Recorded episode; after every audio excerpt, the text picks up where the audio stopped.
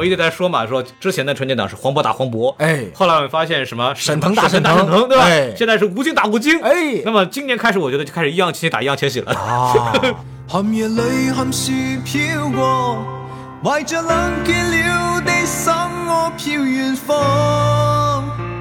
Hello，欢迎收听新的一集什么电台，我是孔老师。我是孔老师。今天我们俩孔老师给大家拜年了，哎，祝您新年快乐，万事如意，虎逼大吉。呃虎逼大吉可还行？哎，今年是虎年，所以叫虎逼大吉。没错，你看牛年过去了，以后夸人不能叫牛逼，要叫虎逼。哦，没听说过。那哎狗年怎么办呢？请问嗯、犬逼。你还转一文言词儿？哎，哎呦，这今天是呃农历的虎年啊，是我们也这也是我们在过年之后第一次录节目。多新鲜为什么过了这么久才录呢？这个我们看春节档的看出工伤来了，哦！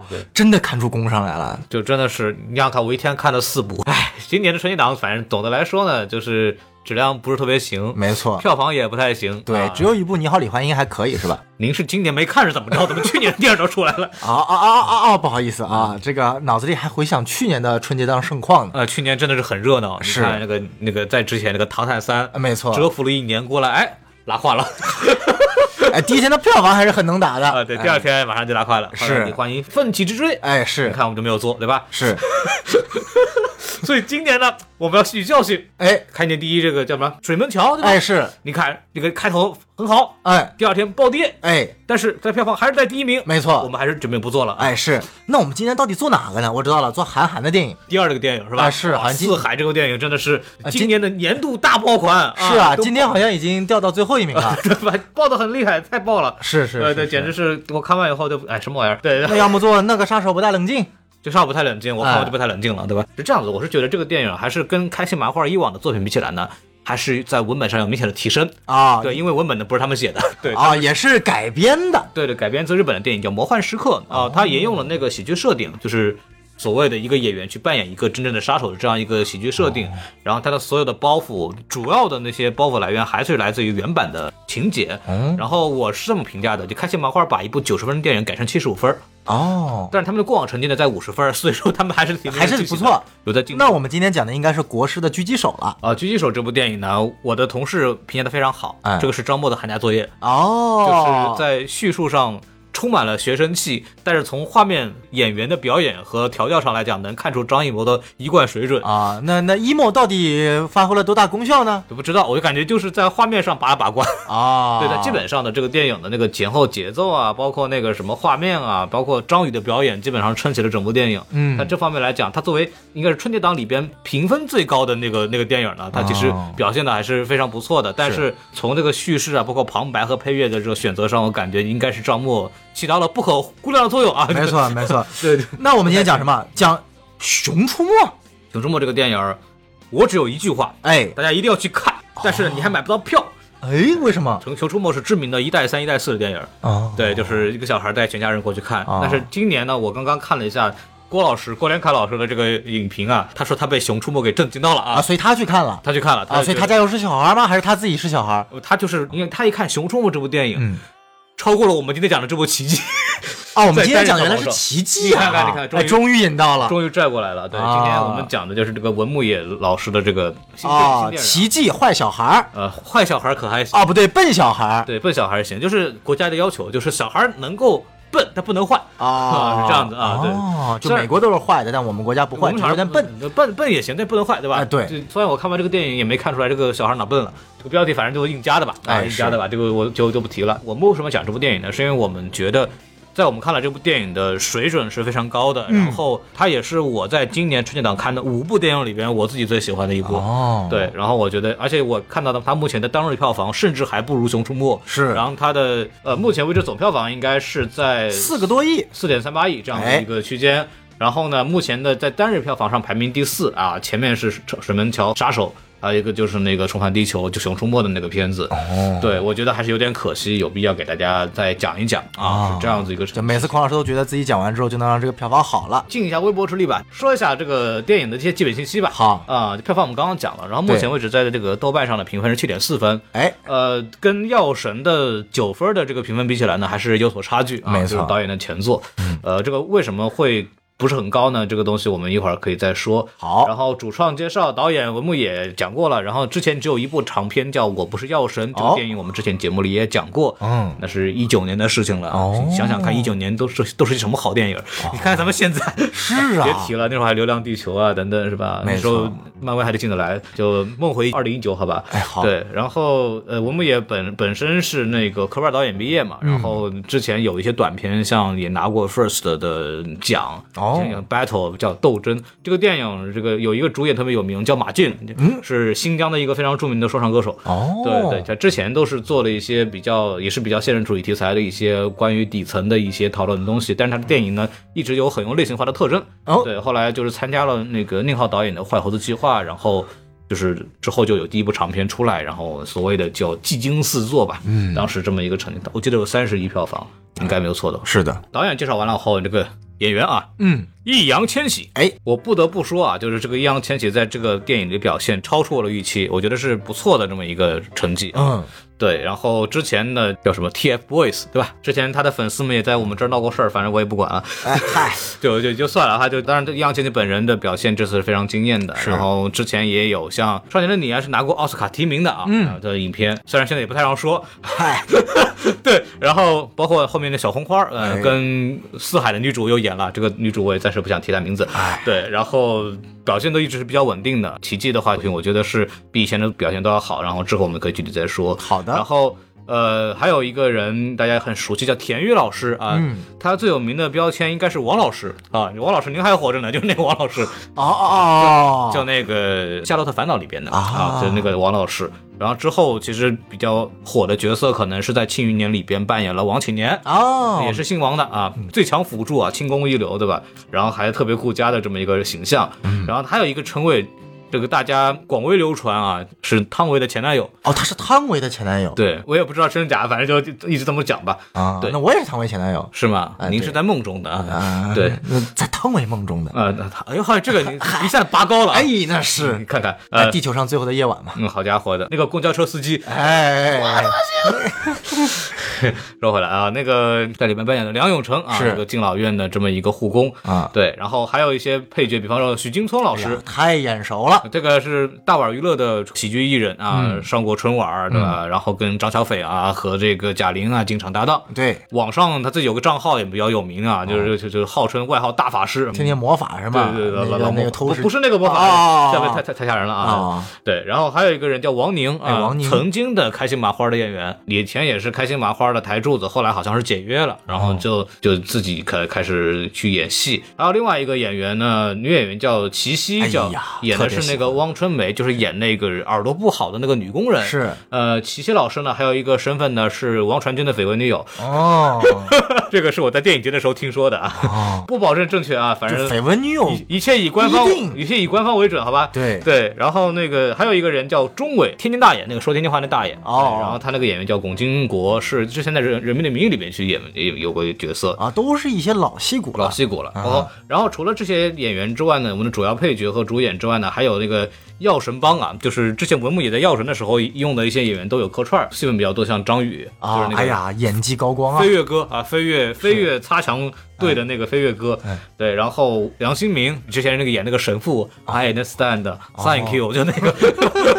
就 就那个大爷在里边扮演那个医生嘛，然后包括徐峥在里边炒大锅菜，对吧？是。王传君在里边演了一个所谓的反派角色，对吧？就是哎是。在那个演一那个普普通通靠着自己打拼学历得到了一个高管地位的普通人，呃，对，一个普通人，太普通了啊。嗯，非常太普通，太普通了啊！对对，还有就岳小军啊，岳小军在《野药神》里边也是演了一个小角色啊，哦差不多这个样子。嗯主创介绍完了以后，来进入我们的这个打分环节吧。呃，来，这次我们换孔老师先打分。我来打分是吧？哎，我给个四颗星啊！哎呀，五分打四分，你看看非常高了。我的评分标准一直是这样子的，就是一个电影的完成度达到了，就是给他六十分就三颗星。然后他能在完成上能有所突破或者有特点，啊，那就是给四颗星。嗯，当然我这个四颗星呢，就是还属于一个比较高的四颗星。哦我是觉得这部电影在各个方面都做的趋近于完美，就是它在这个类型的各方面，嗯，对，然后在导演的技法的展现上，包括在命题作文的处理上，嗯，都是非常不错的。唯一的问题可能是出在了这个电影本身的题材上面，嗯，包括在有一些细节上，可能我觉得有点太像药神了，嗯就是它有点太过套路化，导致于它的惊喜不是很够。主要问题可能还是出现在本子上的一些角色设置和一些剧情安排上，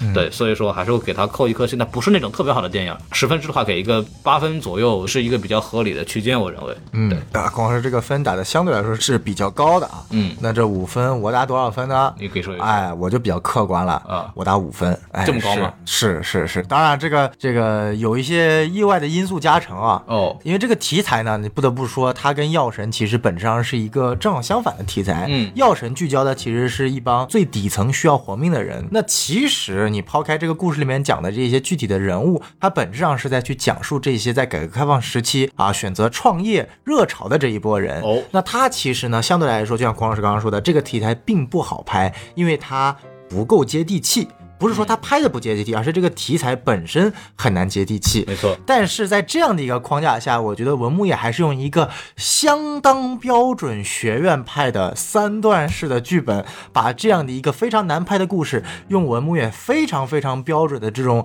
人物情感、人物细节和情节设置，整体呃可以说是让观众的情绪的跌宕起伏走的是非常非常的坏一点来说叫工整，嗯好的来说就是完全打到点子上，所以我觉得是一部非常非常标准的电影。把控很精准。对，非常精准。那像孔老师刚刚说的一些，呃，确实他缺少了一些像《药神》里面神来之笔，比如说王传君这样一个角色的设计，比如说张宇这些角色的设计。嗯对这两个人物的死，本质上是对《药神》这部电影的一个升华。对但是在这部电影当中，你不存在这样的一个人物，就就不至于死，对，就不至于死。这个事儿不都创个业嘛，大不了那边回不了家，对不对？啊大不了被关起来嘛。哎，对。但是这个东西又不能关，对吧？对题材是限制，没办法。对，是，所以我觉得这些点呢是题材的问题。这个文牧野他再牛逼的人，他也想不出来一个非常好的内容。有缺陷有吗？我们一会儿讲。这些综上所述，我可能会打四分到四点五分。那为什么最后给满分呢？比如作为一个正在创业的人，看到一部讲创业的电影，还是非常感慨万千的。想鼓励一下，对吧？啊，对，就是，当然我们待会儿也吐槽一下这里面有多少创业的情节非常的不啊合理，对，但是至少我觉得五分就是该打的还是给打的，对对对，呃反正我们还是比较喜欢这个电影的。然后，其实我们的主要推荐点还在于它是一部从技巧上非常好的影片。作为普通人，可能会被里边的人物表现的情感啊，包括里边的一些演技啊。或者它里边的一些题材给感动到，嗯然后你作为一个影迷呢，也能从里边找到很多的影迷的嗨点，它的一些精准的设计，它的意象表达呀，是对，然后它的一些呃剪接的这样的处理啊，都是会让一个喜欢电影的人本身也觉得非常开心。嗯，所以这部电影就是属于那种你喜欢看电影的话，你也很适合去看。是然后你作为一个普通去看个励志的电影的角度来讲，你也可以去看，也能得到很好的体验。它的故事又很完整，是所以说这都是还是一贯的文牧野给我们展现出来它的这种特点。我觉得这个是非常好的。然后我们来具体说说优点吧。可以啊，呃，首先就是我还是最喜欢文文牧野的这一点，就是他的这个类型化表达嘛。我们对文牧野的一个评价一直就是叫什么叫现实主义的类型化表达。嗯什么叫现实主义类型化表达呢？就是我们把一个呃现实里边会发生的一些比较。值得讨论的题材，把它用一种商业类型片的方式来去表达，然后来形成一个跟普通观众的一种共鸣，甚至能唤起一些社会讨论。是药神可能是在中国的影片里面非常典型的这样子一个案例。对那么另外一个国外的案例，可能也就是药神从结构上非常类似的那个叫达拉斯买家俱乐部。对对，其实也是就好莱坞在每年的奥斯卡的叫什么热门的最佳剧情片提名里边，大概有一大半是这样类型的电影。对比方说在之前的像聚焦 Spotlight，、嗯对吧，都是有这样子的一种啊，三块广告牌，对，都是非常鲜明的这样的特点。对这也是奥斯卡或者是美国的商业类型片里面非常喜欢的一种一种处理。是对它介于文艺片和所谓的商业大片之间的这样一个一个处理方式，嗯能很好的展现一个导演的技法。这也是我觉得文牧野这个导演非常难得的一部分啊。就像这部电影里面，其实也有很多这样的体现。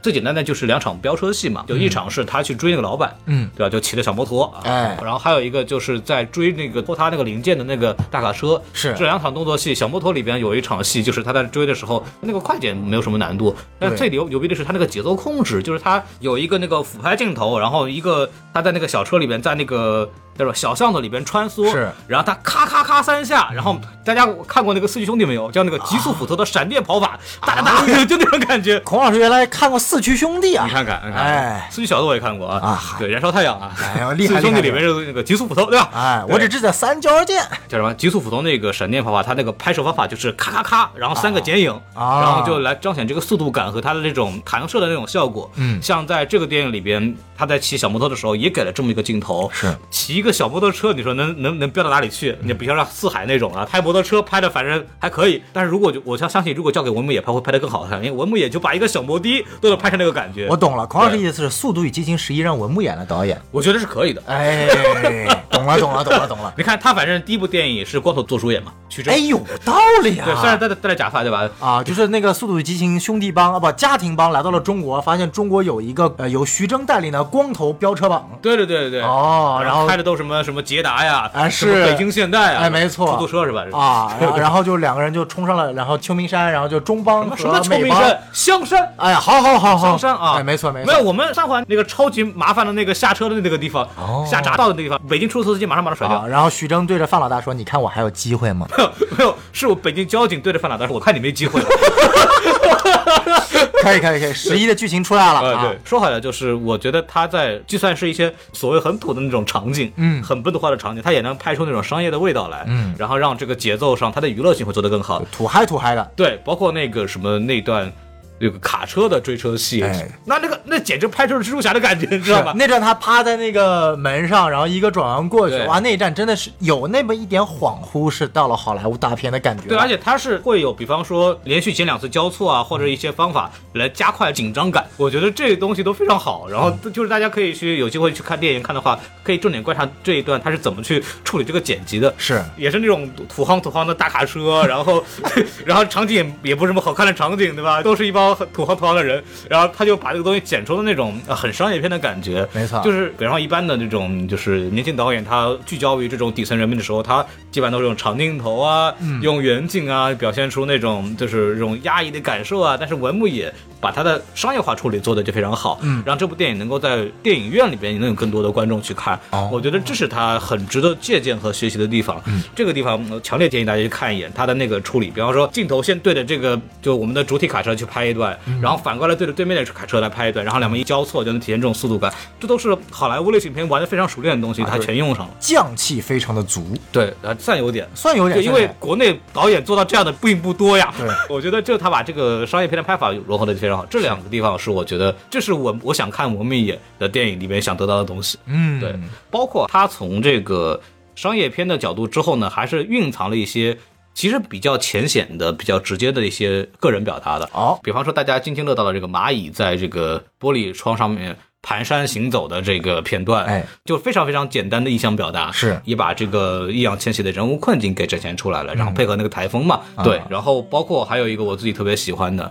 虽然拍的有一点点画面有一点点廉价，但是它的表意是非常到位的，就是在拍那些蜘蛛人，就是擦玻璃的那些哦。工人，然后他们近景他们在擦，然后咔咔咔咔咔一拉远，然后背后就是深圳的高楼大厦，是其实就是把深圳这个城市里边无数的这样在里边奋斗的打工人的那种呃身份给体现出来了。我们的这些高楼大厦都跟这些人是有关系的，整个城市的建设都有生活在社会边缘没有被关注到的这些人的呃表现在里头。没错，然后我就梦回了《雄狮少年啊，对，》，对吧？真的就是在那一对刻，因为这部电影当中其实也出现了舞狮的场景，哦，对，而且《雄狮少年》里边有一段，就是他在最后去表演、去那个比赛之前，嗯然后就有爆发的时候，就有很多无数的那个打工人回头看着他，对其实他就代表了那些生活有梦想的那些为了生活所迫努力奋斗的那些人。是对，就是里边其实都有相似的，像文牧野在。呃，但但是文牧野的表达就更现实了，他是通过一个航拍镜头去做，其实很其实很简单的一个办法，就把这个抑郁给表达出来了，而且很直白，就是谁都看得懂嘛。嗯然后他的呃情绪表达就做得非常好，这都是这都是我很喜欢很喜欢文牧野的地方。嗯对我都这都是非常好的。然后还有一个就是，比方说他在剧情的设计上，严格按照了美式的好莱坞式的起承转合，没错，就是太工整了。一波三折，最后一个欲抑欲扬先抑，对，然后最后一个高潮起来，最后这个在这个结尾之前把你吹死、吹死、吹死。对，一会儿他妈手断了，一会儿没钱了，一会儿小孩就这个家里房子没地方住了，然后一场暴雨下下来，东西塌了。对，哎然后整个慢慢的就是哦，鼓足勇气，我的零件过关了，对吧？就对整个这一套东西就起起伏伏，包括前面的修那个手机，就是是我要做翻新机的时候那种小的高潮再下来，这简直就是怎么说呢？就是文牧也是那种。一看就是故事那本书翻烂的那种人，对对对对，就麦金那本书，嗯，对，就是只能说就是呃，看这种电影，你久违的感觉你是在看一部电影。嗯，就是我中国电影这几年好长一段时间出现了很多票房非常高的电影，它其实看上去不是很像电影。对它不仅看上去不像电影，它的故事编排更多的是它的题材打动人，嗯而不是它的剧本很好。哎，你这个表达真的很阴阳怪气。什么叫什么题材会表达人？啊，这这你看，就这这部电影就正好相反就。看看我们的中国影史票房第一吧。是 是是是对对，题材值三千的那种啊，对对对对题材值五十亿吧。嗨，对，说说就是这是一部用就是这部这是一部技巧看得见的电影，然后他把观众计算的很精准。对对，我觉得这是这个电影非常好的地方。但是就是呃我当然我们要以更高的要求看这个电影，肯定还是不行的。对但是。就是还是那个话，中国电影里面能做到这个东西的人导演都没有，你知道吗？是很就是少。如果我们今天是在美国看了这样的一部，比如说奥斯卡主旋律电影，我说 OK，那就是一部很正常的，我们觉得 OK 啊、OK 结束了，然后可能给他打个三星三星半就结束了。但如果我们今天在中国看到一个这么工整的、这么学院派的这样的一个一波三折、一高潮式的剧本，相对来说，我觉得其实是一件非常惊喜的事情，哦因为我国其实不管从老一批的导演。还是相对来说新的一批年轻的导演，其实真的很少有人能够在现有的既定的已经很成熟的框架下，首先这样把电影拍好，那然后再去打破这个框架去拍。现在我们更多的是根本就不管这个框架，先去拍啊，大部分拍的是不好的，然后一旦有一部然后正好蹭到题材了，蹭到热度了，然后突然好的也是有可能。所以它的这样的一个电影的走势和成长，其实是相对来说不规律，也是呃。有一点点畸形的，我是这么觉得。我是觉得就是文牧野的这种电影吧，它是它的优点是应该是一个普遍的状态才行。对，对，就是就是，比方说美国可能这种成熟的这种电影市场，可能有百分之五十的电影大概能达到这样子的一个基本的水平，嗯，可能没有文牧野的电影那么好吧，但是大概是一个标准的一电影水准都是有的。当然，可能像国内呃出来这么一部，我们就啊，还 还有这样的电影啊，是。还我们的导演没有白学，就那种有那种感觉，对。对，就尽管工整套路，但你还是会被打动到。就比如说这部电影当中啊、一个一开始的一个小的设置点，他把它设置成那种嗯带有点轻松幽默的，就一开始很沉重，但突然有点轻松幽默，就那场打戏。嗯，那个打戏的作用其实很明显啊，就是先缓和一下情绪，然后让大家对于整个创业团队的这个凝聚力，让大家喜欢上这些配角。嗯。其实这段戏的作用跟在《药神》里面那段在教堂里面跟那个卖假药的那个人打，其实作用是一模一样的。就王艳辉扮演那个角色，对，就是完全一模一样的。但是你尽管知道他一样，我当时看的时候，那第一刻我就反应到了，但是你还还是会被他最后呈现出来结束的那种感觉所打动到。嗯。就我觉得这一点其实是呃非常不容易的。包括他在里边设计了一些大爷那坐着轮椅，然后对拿那个担架咔咔咔转一圈，然后嘎打过来，没错，就这这种都是一些就是商业性的、娱乐性的表达，然后都在里边，然后包括在那个什么药神里边，就是章鱼飞身一踢，嘎嚓一下踢过来，对，就或者拿折凳嘎上去打，我觉得这都是不错的这样的一个设计，而且是呃，包括它里面的人物设置，其实跟药神都蛮像的。你可以看到，在《奇迹》这部电影当中，奇迹饰演的那个角色，跟在《药神》里面谭卓饰演的这个角色，其实大致的功效都是一样的。啊、都是一个在生活上遇到了某些困难，嗯然后被男主这样的一个角色设定所拯救，然后后续坚定的跟着男主一起往下走的这条道路。嗯其实从设计来说，每一个配角你其实都不能叫他有血有肉，从某种程度来说，他们都是剧情的工具人。嗯，但是这种工具人他发挥的功效是有效的啊，就他肯定没有做到像我们说的文艺片一样，真的把一个人树立起来了。但是在一个商业片的范畴里面，我觉得这样的设计，尽管他是工具人，我觉得还是依然特别到位的。对，然后包括里边每个人的这个人物设计吧，嗯就是还是每个人有自己的这种性格和高光点。是，比方说，最不记得那个许君聪的角色，嗯追风少年嘛，嗯，他有一个小细节设计，不知道大家有没有注意到，他的所有的照片都是横着比耶的。对，不管是他在这个落魄的时候，还是在后面他们就是所谓成功之后的这个里边，全是有这样的这个动作，是都有他自己的一个高光时刻。包括婚礼上，这个是罗密野导演自己最喜欢的那个镜头，他自己说的是那个场景里边全是人物，没有情节，对，就每个人都会，大家都汇集在一起，然后表现出那种人物的关系，那种相对的关系和那种，然后里边许君聪跟那个易烊千玺那个角色老板就是和好，就是老板我给你。炫一个啊！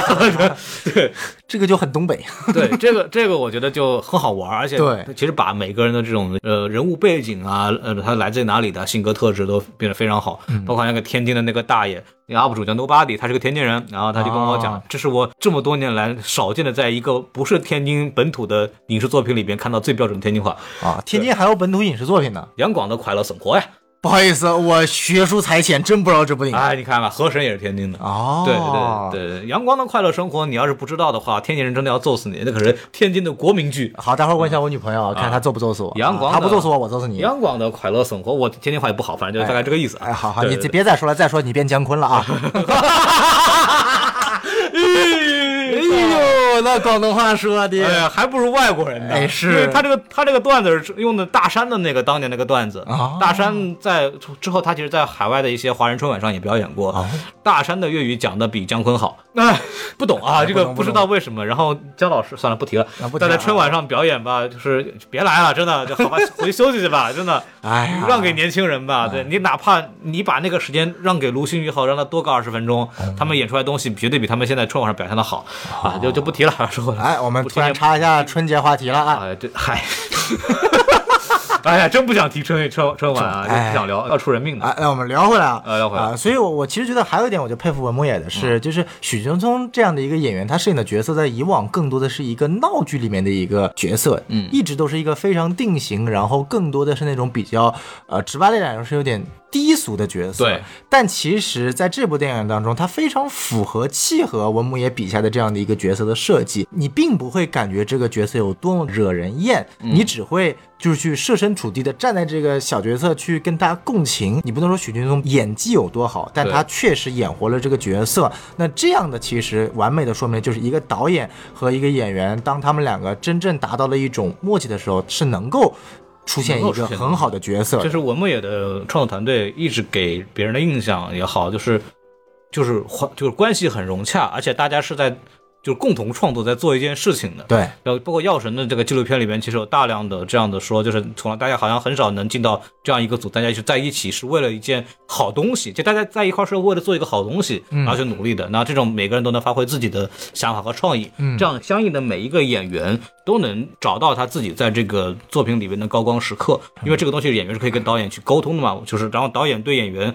如果他的沟通很融洽的话，他也会替演员去找到一些比较合适的桥段，所以他每个人都有自己的就是非常好的表现，即使是配角都有他自己一个让人记住的点，这也是文牧野非常擅长的，就是群体的群像表达。嗯，对，就他在一个易烊千玺单纲的剧里边去能，哎呀，也能做到这样子一个一个事情，而且他人物其实比药神要多，但是他问题也在这儿，我们之后再说。嗯，对，往下说的话，可能这个电影的立意就是也可以值得聊一聊。嗯首先我要说的这个电影是个命题作文啊，这个电影是一个一个要求，哎，呃，对，所以说它跟药神不一样，药神可能文牧野拿到这个题材以后，可能前前后后整了三年，对，那整出来不仅不是命题作文，那他妈是反命题作文。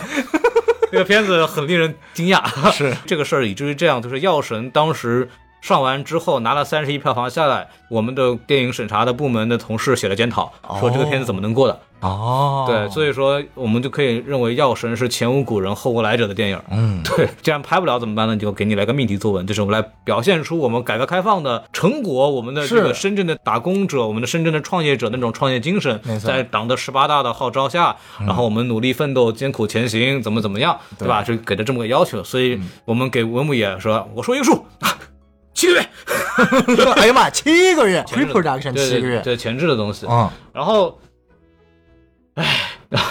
所以说这个创作方法是完全不一样的。是对他的所有的创作的体验生活的时间都非常快，比方说易烊千玺大概练了呃一个月拆手机，对吧？然后文牧野其实在深圳一共待了两个月去采风，相对来说是相当快速，然后他还能完成一个比较工整的表达，就是非常好。而且文牧野这个选材还是比较巧的啊，他选了一个叫什么叫元器件回收的这样一个事情。他其实一方面在说我们的个人奋斗很重要的同时，嗯也在表达了什么呢？就是我们国家的电子产业是慢慢的从这个灰色地带慢慢的正规化是的方向去发展的，就是从这个做翻新翻新机到回收旧零件，然后去给那个企业提供这个官方的翻新机的这样子一个过程。在最后，他后来创业成功，成了一个通行企业的 CEO，对吧啊？他是他其实整个故事也象征了我国从一个比较粗放的发展的经济状态，然后慢慢的精细化、绿色化和正规化的这么一个处理。我觉得就是文牧野在完成这个易烊千玺的这个角色的个人的成长的时候，其实也很好的切题了。嗯，我觉得这个而且他切的一点都不突兀，然后他的表后面表达就是。国家政策的部分也能表现的比较好，就是就怎么说呢？既然它是个命题作文，我们就要用命题作文的，呃，评分标准来去看看它合不合格。我觉得这方面来说，他做的非常好。单从这是一部命题作文的角度来嗯说，它应该是所有目前我国拍摄的命题作文当中最优秀的那一档。，对，就是相比那个年度影视第一吧，就哎是 我觉得这部电影要表达的会更好一些。对，然后他其实，在表现非常正面、光明、伟大的这个事情之外，嗯他其实也给到了，也把他自己的那种关怀给到了他的那些。惯常会创作的角色就边缘人群，哦在里面看到，比方说汪春梅是因为工厂的破坏，所以他的听力不好被赶出来的这么一个人。嗯然后那个那个会打拳的那个叫张君豪还是叫什么，我名字有点忘了，就是他是被那个因为见义勇为吧，对，打了工头，被那个什么边缘化，因为他那个入了局子之后，其实虽然我们都都在说什么接受改造重新做人，但是有前科的人，其实在去找工作是比较难的，就甚至是很难的。啊，你有经验是吧？对，这也是听说的嘛，哦对，嗨听说的，对，嗨我也就是你有一个朋友也进过局子，不敢不敢尝试，对，哦对我你在美国进过局子，我是知道的。哎在美国谁没进过局子呢？对，我也进过局子嘛，但是哦我们是受害者，我们是受害者。对，说回来，这也是一个边缘人群嘛，就是一个不被社会所接纳的。然后许君聪那种就是网吧少网瘾少年，哎是对吧？然后包括那个什么，像那个大爷，那个大爷也是那个啊对退休老兵啊，然后其实也致敬了一下抗美援朝，对，也是也致敬了抗美援朝。其实这这方面，我觉得他就给我观察到这些。社会的底层的边缘人物，然后他又把他们的一个生活状态和我们的改革开放和我们国家的建设能够去进行强挂钩，这个东西非常好。他在说的什么？就是其实我们没有去关注到的这些人，嗯，但是他们其实在为我们的城市发展做了很多很多的贡献呢。没错，然后这些人的表现或者这些人的故事需要被讲述到，那么这个电影文牧也借了这个所谓的命题作文的题材，仍然去关注到了这些人。嗯对我觉得这也还是体现出这个导演的视角和他的敏锐程度。而且最牛逼的是，每一个他关注的配角身上都带有一个相对应的命题作文。对，我而且这些命题作文其实没有非常的突兀，包括刚刚讲到的大爷身上表演的抗美援朝，甚至那个呃追风少年，嗯。呃他的兄弟叫什么来着？就是王宁饰演的那个角色，嗯。他一开始就有婚礼，其实也是一种刘恒志嘛啊，对。对，刘恒志其实也代表了国家，就是鼓励结婚，对。然后包括了呃兄妹情之间的这个明显就是二胎三胎的意向，就是他把很多国家想要给他塞进去的东西，非常有机的、平稳的、不突兀的放在了一部工整的电影里面，而且让大家能够对每一个配角所共情，这个东西非常非常非常的不容易。太厉害了，不得不说。说完这个，还有一些小点可能到易烊千玺身上了。哦，对对那孔老师要夸易烊千玺了啊不，容易，我曾哎，经孔老师先自己打一自己一个巴掌。对，首先哎呦我去！真打对，首先是这样啊，就是呃，因为过去的原因呢，我在哎。少年的你的那个节目里边确实说过这个掏粪男孩这个梗嘛，我仍然不觉得这个东西有有多么严肃，但是反正就是碰到了易烊千玺的粉丝的这个举报啊，对吧啊？然后我想了想呢，就是说以后要不咱就不做易烊千玺的片子了。嗨，当然也没有想到，就是易烊千玺的这个努力确实是非常好，而且结果易烊千玺后面每一部片子你都做了。我为什么要做？因为我觉得真的喜欢，是就是呃小红花没有做了，但是啊，对，但是《少年的你》我们当时也做了，节目里边我也是说了易烊千玺表演是非常好的，嗯。啊、是是能看出努力的，包括这一部电影。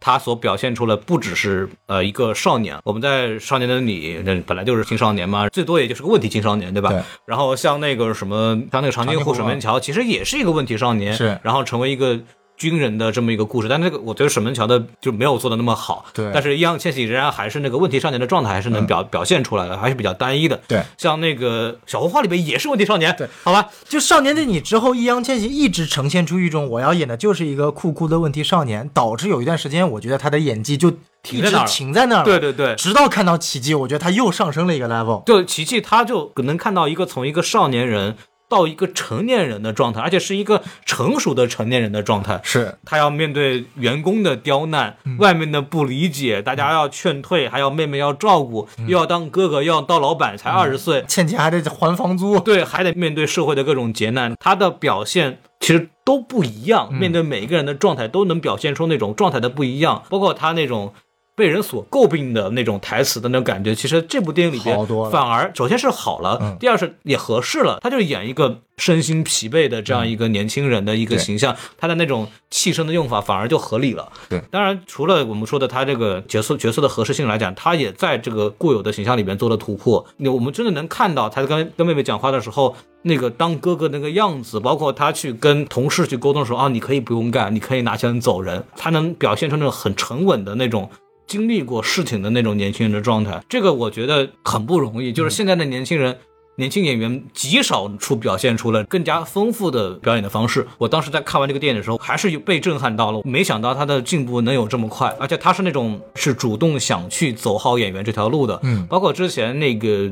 少年的你，其实我们说决定了他演员表演生涯的一部电影。嗯其实当年也是易烊千玺主动提出的。哦一开始像那个曾国强的制片人看到易烊千玺的，就觉得这还是个小男孩儿，或者是 idol，或者怎么样。就是看不出来你是能演这种很狠的那种角色嘛。但是，易烊千玺一直我要演这个戏，然后他过段时间就会说，我能不能再来试试？然后那个制片人看着他从觉得不太行，然后后来觉得哎好像还可以，然后后来是跟他的对话里面看到他那个眼神里的东西，说这个人好像能演，然后出来的时候经过努力，效果是好的。啊，就易烊千玺你看那制片人，你再不让我信不信我一枪拍死你自己片人？这个感觉对了 然后易烊千玺说：“我不是说笑哟。”啊，我不是演的，我是被 追出来了，开玩笑，开玩笑啊！就是那么易烊千玺说：“你再不让我演，我的粉丝冲死你！”不是，嗨，哎，孔老师可以共情了。没有没有没有哎没有，这无论他之前是什么样的一个出身，他证明了他是一个好演员，是我觉得就很好。甚至中国电影的未来，我觉得是易烊千玺是很重要的一环。我们一直在说嘛，说之前的春节档是黄渤打黄渤，哎后来我们发现什么沈腾打沈沈腾腾，对吧？哎现在是吴京打吴京，哎那么今年开始，我觉得就开始易烊千玺打易烊千玺了。啊，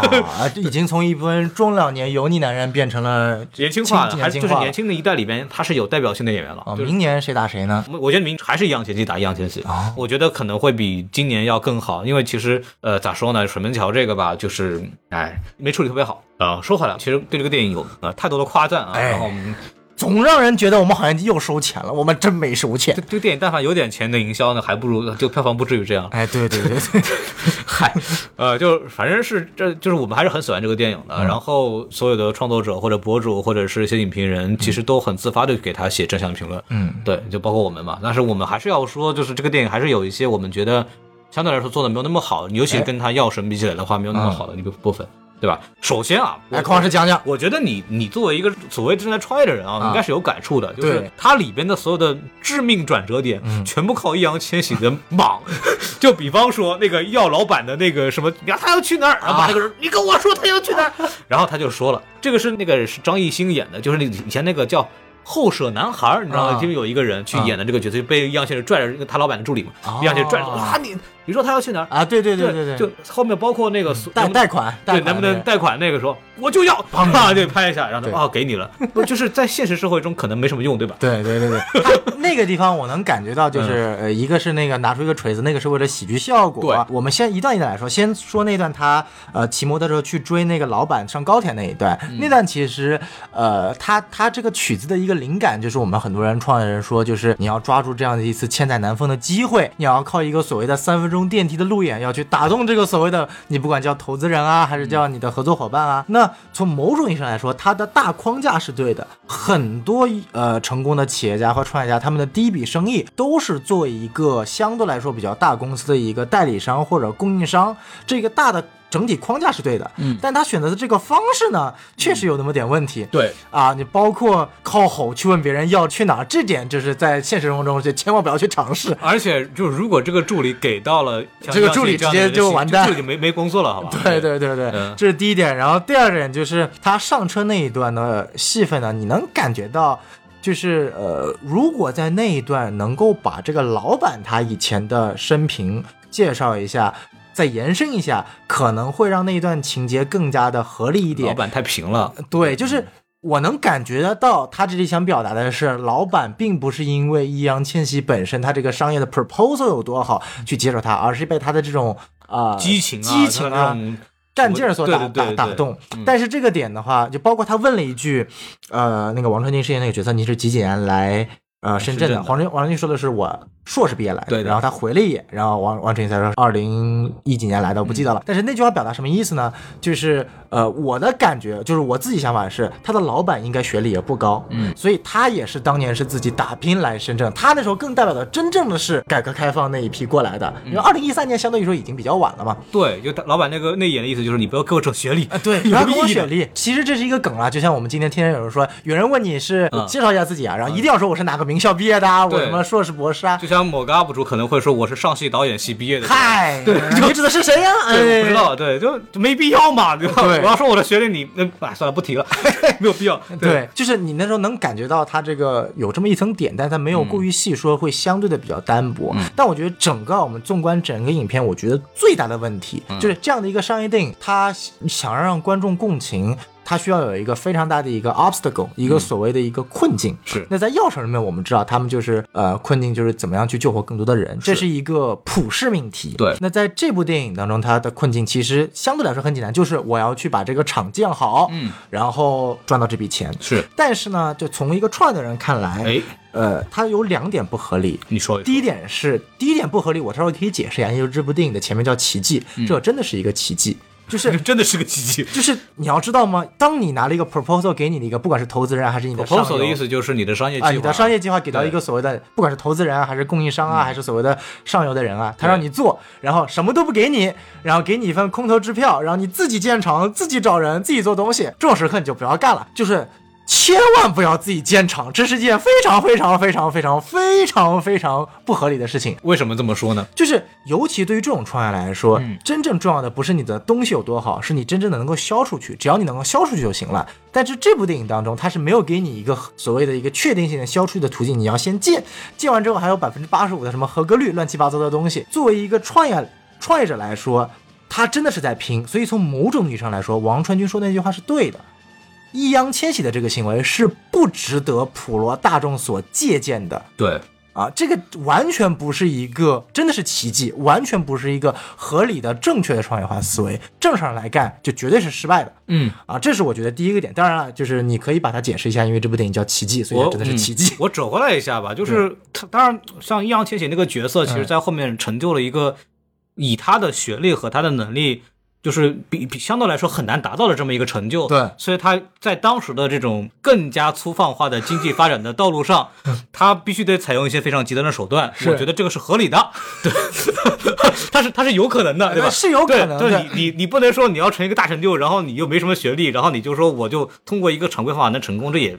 他要是能要真能成功，我们的国家的发展也就很正规化了。对但是恰恰是因为我们的国家没有那么的，尤其在当时很粗放的。嗯那这种情况下，他就要给就要给这种亡命之徒，对可以甚至可以这么讲，亡命之徒对能有一些成功的方式。对这个也是有它的合理性的。当然细节我们就不聊了，它 因为这个剧情主要它主要还是剧情编的问题，剧情太理想化了，有一些有些很关键的桥段太理想化了，以至于我们会不是很信这个东西。对，但是实际上，当深圳当时有无数多这样的，其实不是很讲道理的发掘机方式。对 对就是说我们要学习他这股创业的拼劲儿，嗯，但是在具体实行方面，包括他怎么做的，就是大可不必完全照抄啊，更多的是没有没有人会学的，这个。要是没有资源的情况下，能不建厂千万别建厂，容易干死自己。啊，当然这是第一点，然后我觉得第二点其实是更致命的，就是第二点其实可能没有创业的人经历不到，嗯。但是创业的人来说的话，就尤其对于我来说，这种也是在创业起步阶段，我觉得这个电影最大的困难在前二十分钟就解决了，他找到了一个完美的团队，对，我当时看到那一段，就是首先你要知道，就是他的那个合作伙伴田雨演饰演的梁永成这样的一个角色，人力资源主管，这样的角色是 我们每一个创业初期都梦寐以求的一个合伙人。就连那个偷房租这个事他都能搞定。对，就是只要找到他，基本上易烊千玺这件事情，不管再发生什么，大概都能干成。所以我觉得这个就是呃，而且影片当中最大的一个问题是，他其实没有。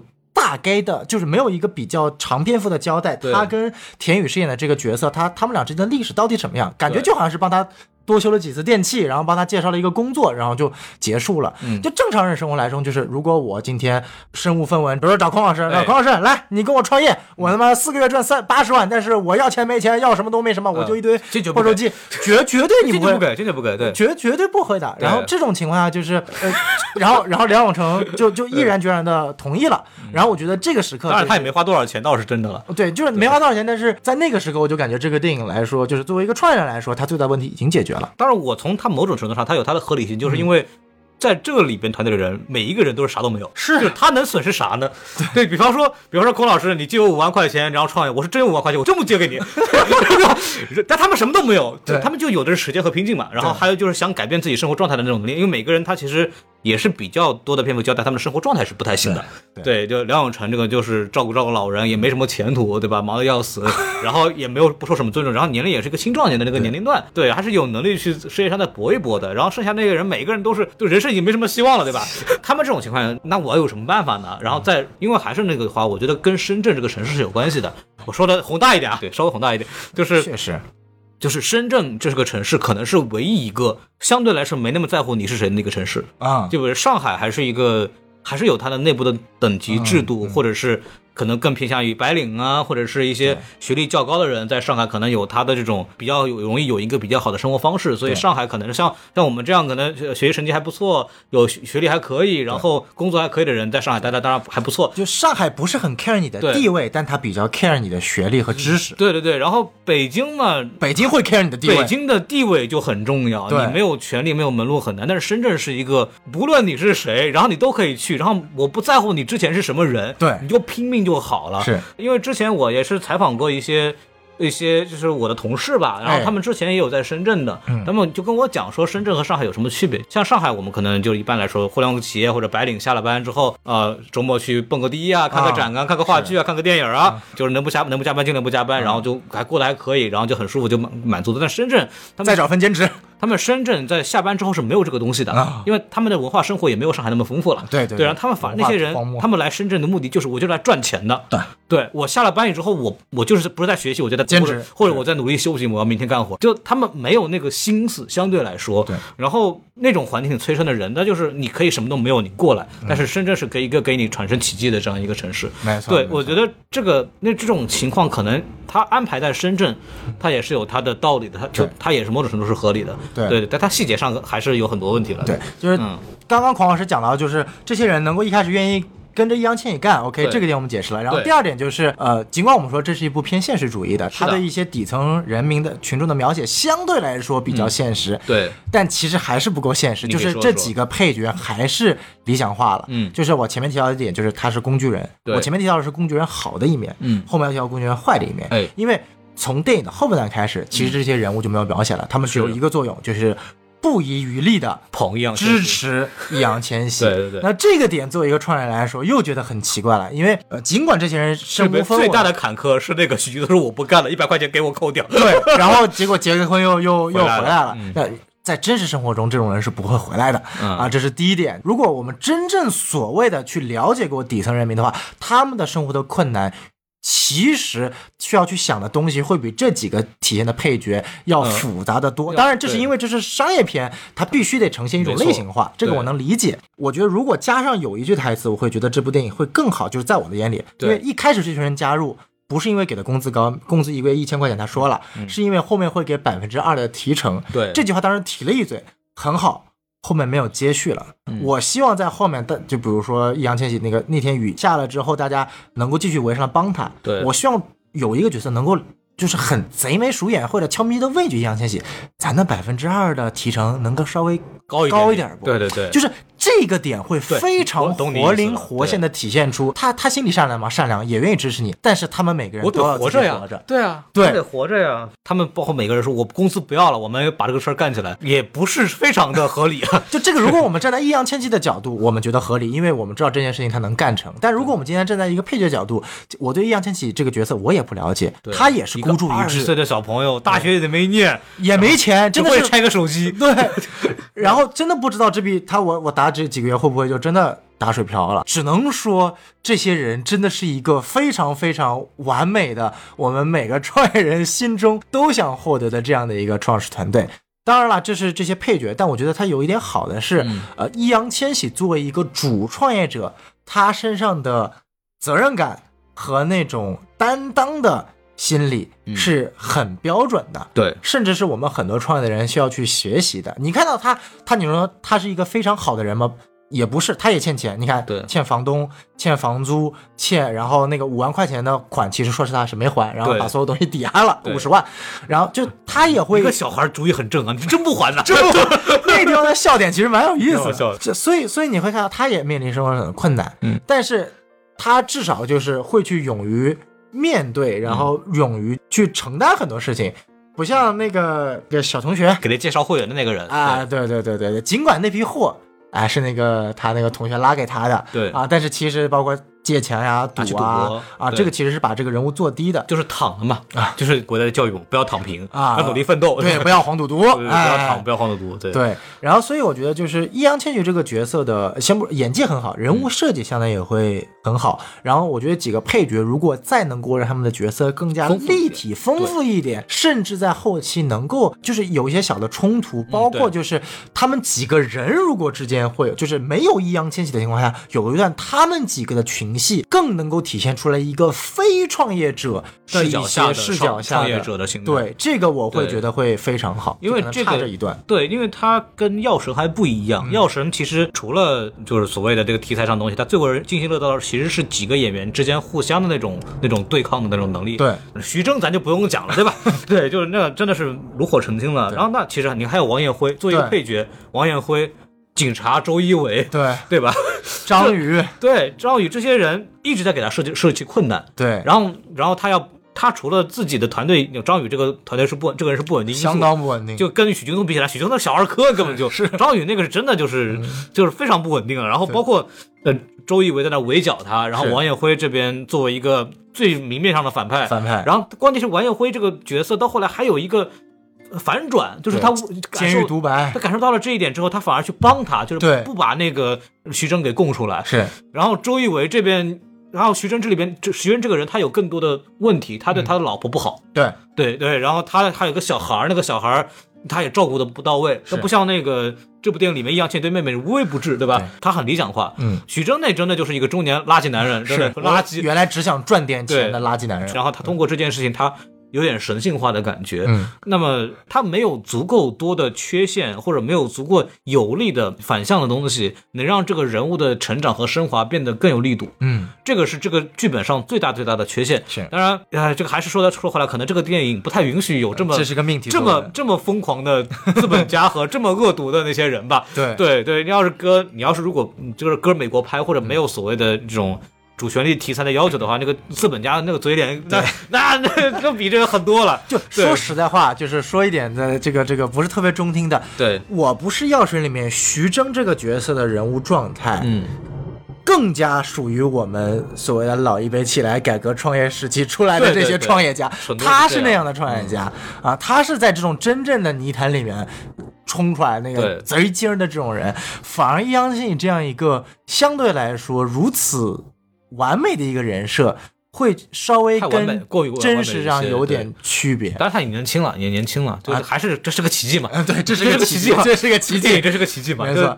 然后，呃然后还有一点就是，我觉得王传君那个在在《奇迹》里面，王传君这个角色的设立是一个非常有意思的话题。就是在目前我们这个社会，嗯现在国家是响应大家大学生要去创业的，但作为一个现在曾经吧，曾经吧，可能一四一五年那个时候，但现在也是，对啊。现在也是，理论上现在更是。如果你去关注一下因为，没有工作了嘛，对，因为你要去关注一下 就业不行吧？就业不行，啊说没钱。可以了可以了不提了对对不提了。对国家是大力鼓鼓那个不是鼓励鼓励啊，鼓励。鼓励大学生创业的。但啊。作为一个已经在创业的人，其实我觉得就是我其实更能共情王传君那个角色，啊。因为他尽管作为一个明面上的反派，对，但他说的每句话都是非常非常非常正确的，极正确。而把那样的一个角色在这部电影当中树立成一个反派，其实是有那么一点点不妥的。当然，我相信这是因为命题作文的原因。就像在药神里边，我们把那个国外药厂升为反派一样，对 对，这这是你要知道，一个嗯王传君这个角色也是靠自己打拼啊。对他靠自己打拼，读名校，然后考了硕士，来到一家非常好的企业作为高管，这条路是我们一个真正意义上所谓的很多的普通人大部分人对。想要，而且关键是能做到的一条就路。或者是应该去选择的一条路。对，嗯而这部电影从某种程度上，它是告诉你，就是说，哎呀，你这个，哎呀，太关注学历啦，然后不会开拓思维啊，然后思维僵化，这些点，你说是不是有问题？是有问题，但是放在这个角色身上，跟易烊千玺做对比，其实是有那么一点点就是，他的问题是错位的，对呃但是导致易烊千玺这个生活状态的一部分真正的原因，或者易烊千玺所想奋斗的背后驱动的那种原因是是社会造成的。这个社会造成的东西呢，我我觉得不能以某个人作为反派，是吧？是就像药神的那个核心问题，可能还在于我们的这个医药管理制度啊当时还不是很完善，是所造成的这样一个后果。后来不是也完善了吗？对吧？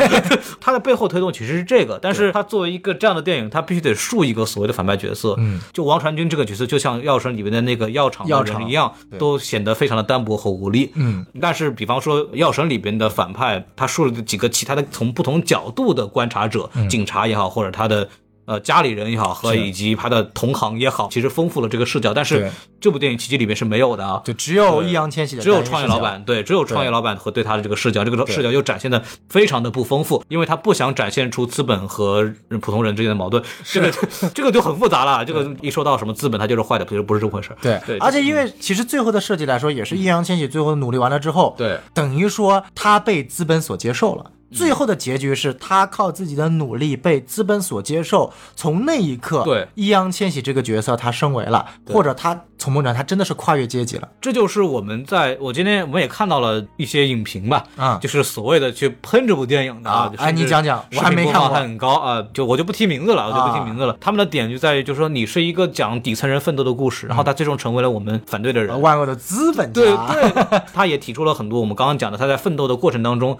电影展现的有些过于理想化，但这个其实可以理解的，我们也讲了，对，可以理解它是电影没办法，它只能这么拍，或者是一个电影商业电影的体量也不可能表达的那么丰富和现实，所以说他只能拍成这样。那这种情况下，他拿一个是易烊千玺成为了我们要打的那个人，第二是这个电影里展现出的这个东西过于理想化，不够血淋淋，这两个喷点。不是，我觉得你就是在找事儿，就是我很明白你是懂喷这个两个点的，你是很懂这个电影为什么拍成这样的，但是你选择了无视了这个东西的客观环境，然后你找这两个诛心的地方才来喷，因为这两个喷点很容易激起阶级对立，会对。冲出播放量。对 这个多少有点过分了。他喷的不是这个电影，对他喷的更多是这个题材，因为这个冲这个人或者冲题材，你易烊千玺，我就看到你不爽，我就拿你这个东西说，我觉得这就过分了。就按照他这么拍，只有一种拍法，就是他最后创业失败了。然后重新回归一个打工者，然后歌颂普通人就是该打工，就是就按照他这种说法，只能这么拍他才能满意。这个电影就过不了审了嘛？嗯，对啊，对对，就就肯定是这样嘛，比较难吧。中国电影确实比较难了，但一个是环境如此，然后一个是我们的评选标准、评分标准是非常不健全的。我之前采访宁浩导演的时候，他说过一个话，哎这个话我觉得我记到现在，我觉得非常非常有道理。啊，说你他说我们头发不多，呃，这倒没有，他徐徐峥那么好的朋友对吧？哎，他应该也看得惯。对，然后对他跟我讲的是说，我们中国的电影的评价体系非常的不成熟，就是我们好像观众只有一种评价体系，或者我们对所有电影都只有一种评价体系。嗯这个是明显不对的。啊它每一个电影的面向的受众、投资大小或者它的题材都限定了说，不是每个电影都能用同一种标准来判断的啊这就为什么会造成，尤其是在中国吧，就是对一部电影经常是捧的捧到天，踩的踩到底。是但实际上每一部电影，只要它不是特别烂的那种，就中国演艺圈那个就真没什么可夸的了啊。但凡是一部比较正常的电影，它其实都有可取和不可取的地方。哦那么我们希望我们给大家带来的东西，可能是我们能看到他这部电影好的地方，也给大家说不好的地方，然后你可以自己去选，说你接受哪个，然后你是说决定看不看，或者你决定怎么去理解这部电影。但是任何一个电影，它其实不同的受众和体系下都有他要去看的那些人，嗯，然后他从里面能得到他要的东西，其实这个电影某种程度他就成功了。科幻片跟文艺片怎么可能是一种评价方式嘛？是是，对，那那我们不能用简单的豆瓣评分高低，或者哪个平台评分高低来去做一个非常鲜明的这样的激烈的讨论，甚至有的，呃呃，就是之前《熊人少年》这种，那是。要么捧到天，要么踩到死，对吧？哎？这种情绪的形成背后，其实也是因为我们观众对电影的理解是不够到位的，我们无法去用更复杂的、更多元的方式来去评价一部电影，这个是比较让人难受的，然后就会让一些还有一些特点的片子去被埋没嘛。嗯，对，然后中国也很难出现那种非常有特点的电影，这或者是让创作者也很难去很难敢去做一些呃比较勇敢的尝试。嗯，那就四海虽然我也觉得挺烂的吧，但是他他也是有他拍的好的地方，对吧？这个好哎，孔老师这么一说，我就我要去看一看四海了。就是我觉得六十分还是有的，那五十五点六分有点太低。你说我是等到他上流媒体我去看，还是去花这个票钱去电影院看呢？毕竟今年是不是票价有点高啊？对我我建议四海还是看流媒体吧。啊，对，哎呀呀呀呀呀！明显我们这部没收四海的钱啊。对，就是说就说到这儿，就说到票房的这个问题嘛，就是中今年的票房明显是贵的，然后大家说一个贵数字这个数字比较离谱啊。哎，来，孔老师讲讲什么数字？呃，我们拿二零二一年的春节档举例吧，就是疫情恢复后的所谓恢复后的第一年嘛。嗯，我们的截止初三的票房是四十五点四一亿，然后平均票房是四十九块钱。哦，四十九块钱，那没到五十块钱。其实去年我都已经觉得贵了，嗯，然后去年大家也就说嘛，就是这个电影院不好过，我们就是咬咬牙也就过去了，对吧？是对，然后到了二二年春节档，这个咱们经济其实也并没有恢复，对然后目前目前的总票房达到了去年同期的百分之七十六，但是我们的票价呢，平均票价五十六块钱，就是我们大概贵了有七块钱左右。其实我想知道这个平均票价真的准吗？因为我感觉我每一部看的电影都他妈九十块钱、一百块钱啊。我在我老家看的，啊平均票价在六十几块钱。我们可能是一个江南一个不是很有钱的县，那么我好呃羡慕你啊，孔老师！我要带着一家四口看一部电影，要花四倍的钱，然后花了一张九十块钱。我这边因为工作原因，我是有合作方赠票的，哦但是我没领。那你干嘛不给我呢？说的很有道理哈，哎，我就直接花钱买了，然后跟我我跟我弟一块儿看的，我就跟连我弟一块儿买了。然后我的企图还是希望真金白银的支持一下电影院，因为快完了，因为 真快完了。呃对，然后我们的观影人次不如往年，即使我们的电影票贵了那么多的情况下，我们的整个的票房表现远不如去年。那一九年就不用提了，对对吧？就就非常惨啊。然后这里边还有很多矛盾。昨天我就看到了那个被截图的一个群通知说，说民众人民和这个和上面都很不满意，说你们票价定太贵了，请各位这个院院线的这个同事们要科学定价。然后院线定心里就疯了，我说我说内容又不给我上，好电影又不让我播，然后你要让票价低下来，那我怎么活嘞？对。我理论上我是地产生意啊。你很多小地方的电影院，它一年就靠春节档活的，可能一年春节档是它的四分之一的票房。是啊，本来春节档就占全国的电影总票房的四分之一，差不多。那对于很多电影院来说，那就是我半年甚至小半年的收入啊。是啊然后你跟我说你让我降价行，你片子好吧？不行呀，今年片子总体不好呀，你怎么办了？去年还有李焕英，今年啥也没有。你想想看，如果蜘蛛侠能在春节档上还稍微能够挽回点票房，你不用春节档上，你就在春节档之前让上一波嘛。对起码影院好过一点。对，反正各种原因没有上，你让人咋整？对对，就水门桥这个长津湖上了一遍，水门桥真的很难再复制长津湖这样的票房奇迹了。唉就是没什么进步。我我妈和我爸说的很，谁愿意大年三十过年的去看他妈人被炸成血肉模糊的？这本来这部片子就不符合春节档这个标准啊！不是，关键是水门桥完了还有个狙击手来。狙击手那部电影确实比水门桥好，但是嗯我看完之后觉得也非常不适合我春节档。不至于去看这玩意儿干嘛？我看《熊出没》不香吗？对啊，杀 手不太冷静，为什么能崛起？他那个就是纯合家欢嘛。纯喜剧片嘛，对啊吧？就纯喜剧片嘛，对就还就票房很好。但奇迹其实某种程度上也不合适，对也不合适。但是这关键是这几部电影连带一个狙击手，加一个水门桥，呃再加上这个奇迹，啊，你直接抛出四海了。呃，四海明显就不是，就是啊这三部电影就是明显是命题作文，命题作文超级大片，对，备受瞩目。那么我通过什么档期才能捞回成本呢？春节档。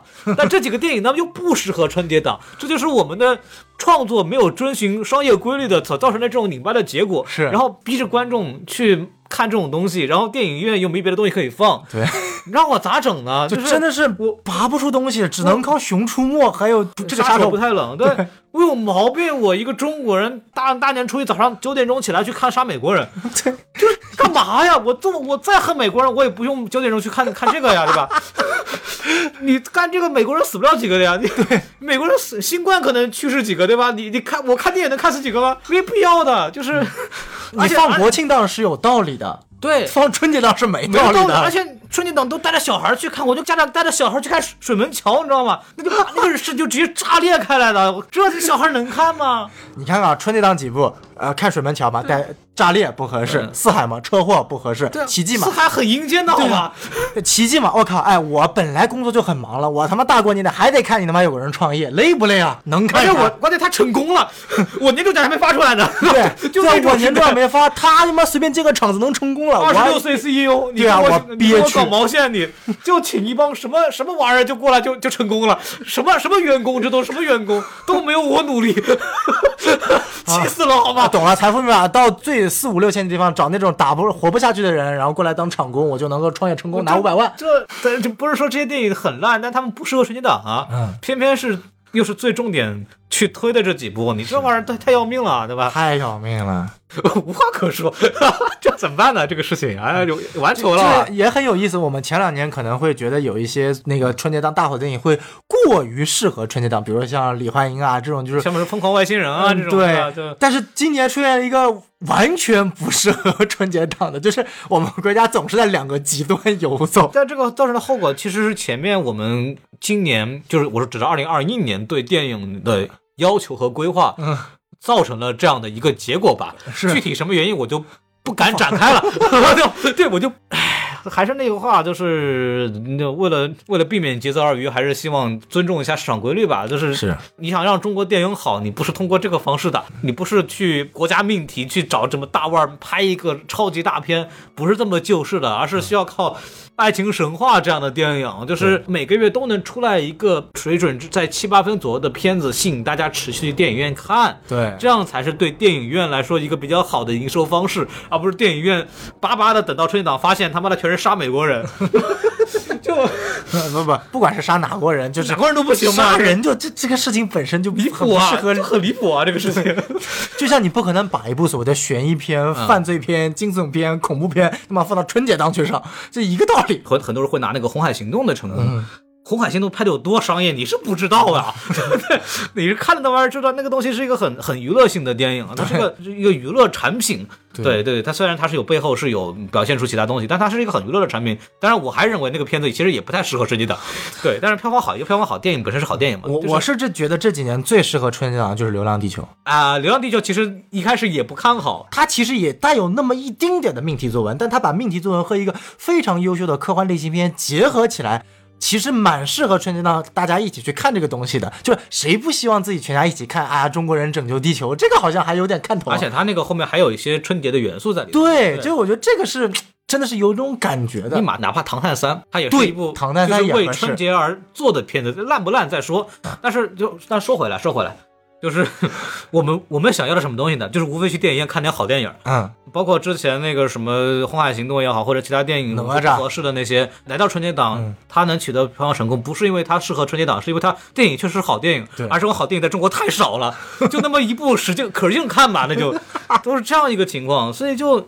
就没办法这个样子吧，哎、就我们还是希望，就是中国电影还能在光荣伟大的指挥下能多活两年吧。呃，希望多出几个文牧野吧。很，我们都希望多出几个文牧野，啊郭帆、文牧野，然后韩延，对，这样的就是比较成熟的商业类型片导演，嗯嗯能多出几个，他至少能保证我们在每个月能看到一部水准之上的，可以去值得去电影院买光每张票看电影的这样一个场景。对，我觉得这个还挺重要的，还是当然。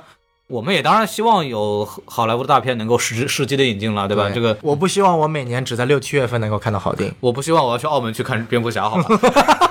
啊，这是目前最急迫的希望。对对对，是的，就就就没办法。但是这个东西，哎，就国庆如此，也没有办法了。我们能做到的就是有好电影呢，我们都推荐一下，嗯然后大家希望大家能够多多支持。然后我们节目呢说到这儿，也可以跟大家呃说再见了。哎对，然后在我们节节目结束之前呢，先给大家说一下我们的微信公众号 S M F M 二零一六。S M F M 二零二一，呃，二二二零一六二零一六啊，就是这不要信小宋的话。哎对，然后我们除此之外呢，我们在这个一个音乐平台呢做了一档那啊，个一，个张艺谋的音乐平台，哎对，张艺谋 老老艺谋的音乐哎，平台，对对对，做了一个那个哈利波特相关的一个电台，叫黄油啤酒去化。哦，对，大家也可以去上面搜索收听一下。这个是呃和那个手机游戏做了一个这样的联动，然后我跟西多老师为主，嗯，讲很多跟哈利波特文化背景相关的这样的一些讨论。没错对，就算你没有玩游戏，也能听到很多跟哈利波特有关的那些。呃文化背景的知识是对对，然后这个明天我跟修导老师就要录这个节目了，今天我们在录奇迹，明天就要录那个，还在还在春节期间，然后我这边马上要跟 B A 去录 Peacemaker 了，呃，呃制尿人，哎是是是治 尿和平使者，对吧？然后我们还请希望大家能支持我们之后的节目，然后跟大家说再见，拜拜，拜拜辛苦了。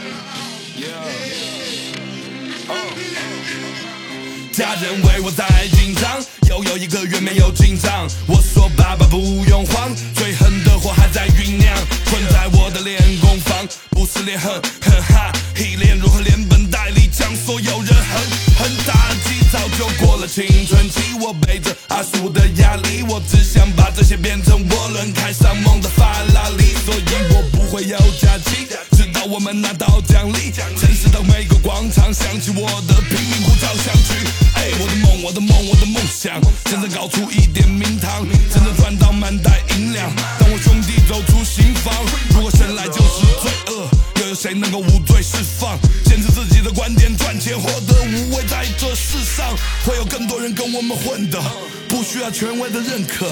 你还在玩别人玩剩的，我们会站着把钱给挣了，站着把钱挣了，快点把钱挣了。如果真实的不值钱，那我这辈子也就认了。嗯我的梦，我的梦，我的梦想，我的梦，我的梦，我的梦想，我的梦，我的梦，带我的牛走出平凡。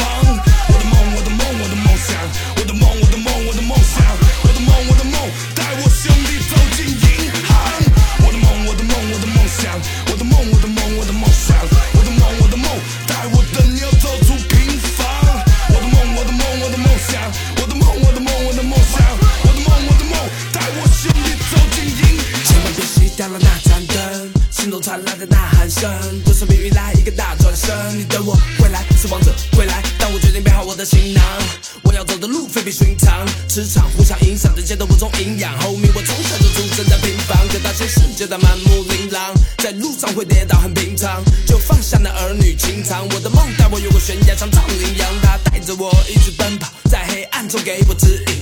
根本躲不开这世间纷扰，就继续我的使命。有时无法熟睡，欲哭无泪，那些勾当，心不会。我晚上忏悔，在白天赎罪。做兄弟我问心无愧，当我孤立无援，幸亏音乐是我最后那根救命稻草。士别三日等我凯旋归来，你为我吹响胜利号角。嘿，我想要我的歌，它放到哪都出位。我想要捞一大笔钱在这大都会。我想要在我身边的兄弟都 feel 对，为自己过的生活不会感到羞愧。我的梦，我的梦，我的梦想，我的梦，我的